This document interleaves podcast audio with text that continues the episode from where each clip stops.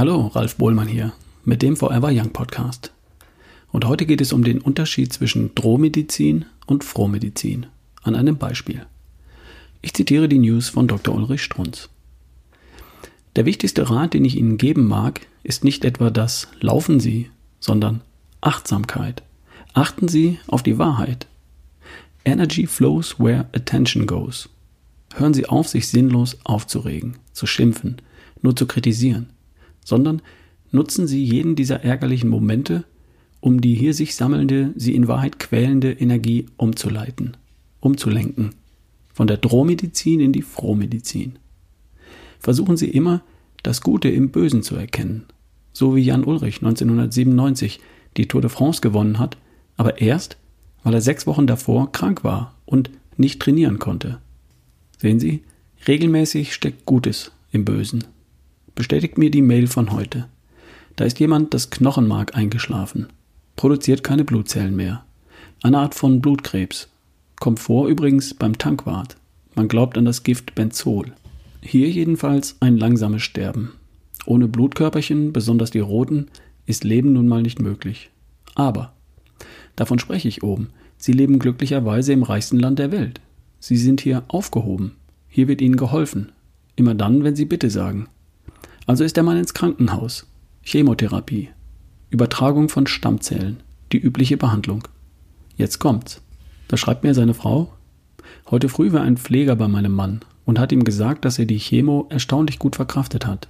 Er musste nicht künstlich ernährt werden, seine Haare hat er behalten. Mitbekommen? Erwartet wurde von den wirklichen Experten, das sind die Pfleger, dass es dem Menschen während der Chemotherapie schlecht geht, dass die Haare ausfallen, dass er keinen Appetit mehr hat, dass er künstlich ernährt werden muss. Hier erstaunlicherweise nicht der Fall. Und der Grund? Im Schränkeln steht Orthomol, versteckt. Erstens. Hinzu kommt natürlich No Carb, ketogene Kost. Zweitens. Habe ich ihm eingehämmert, ihm klargemacht, dass es hier ums Leben geht.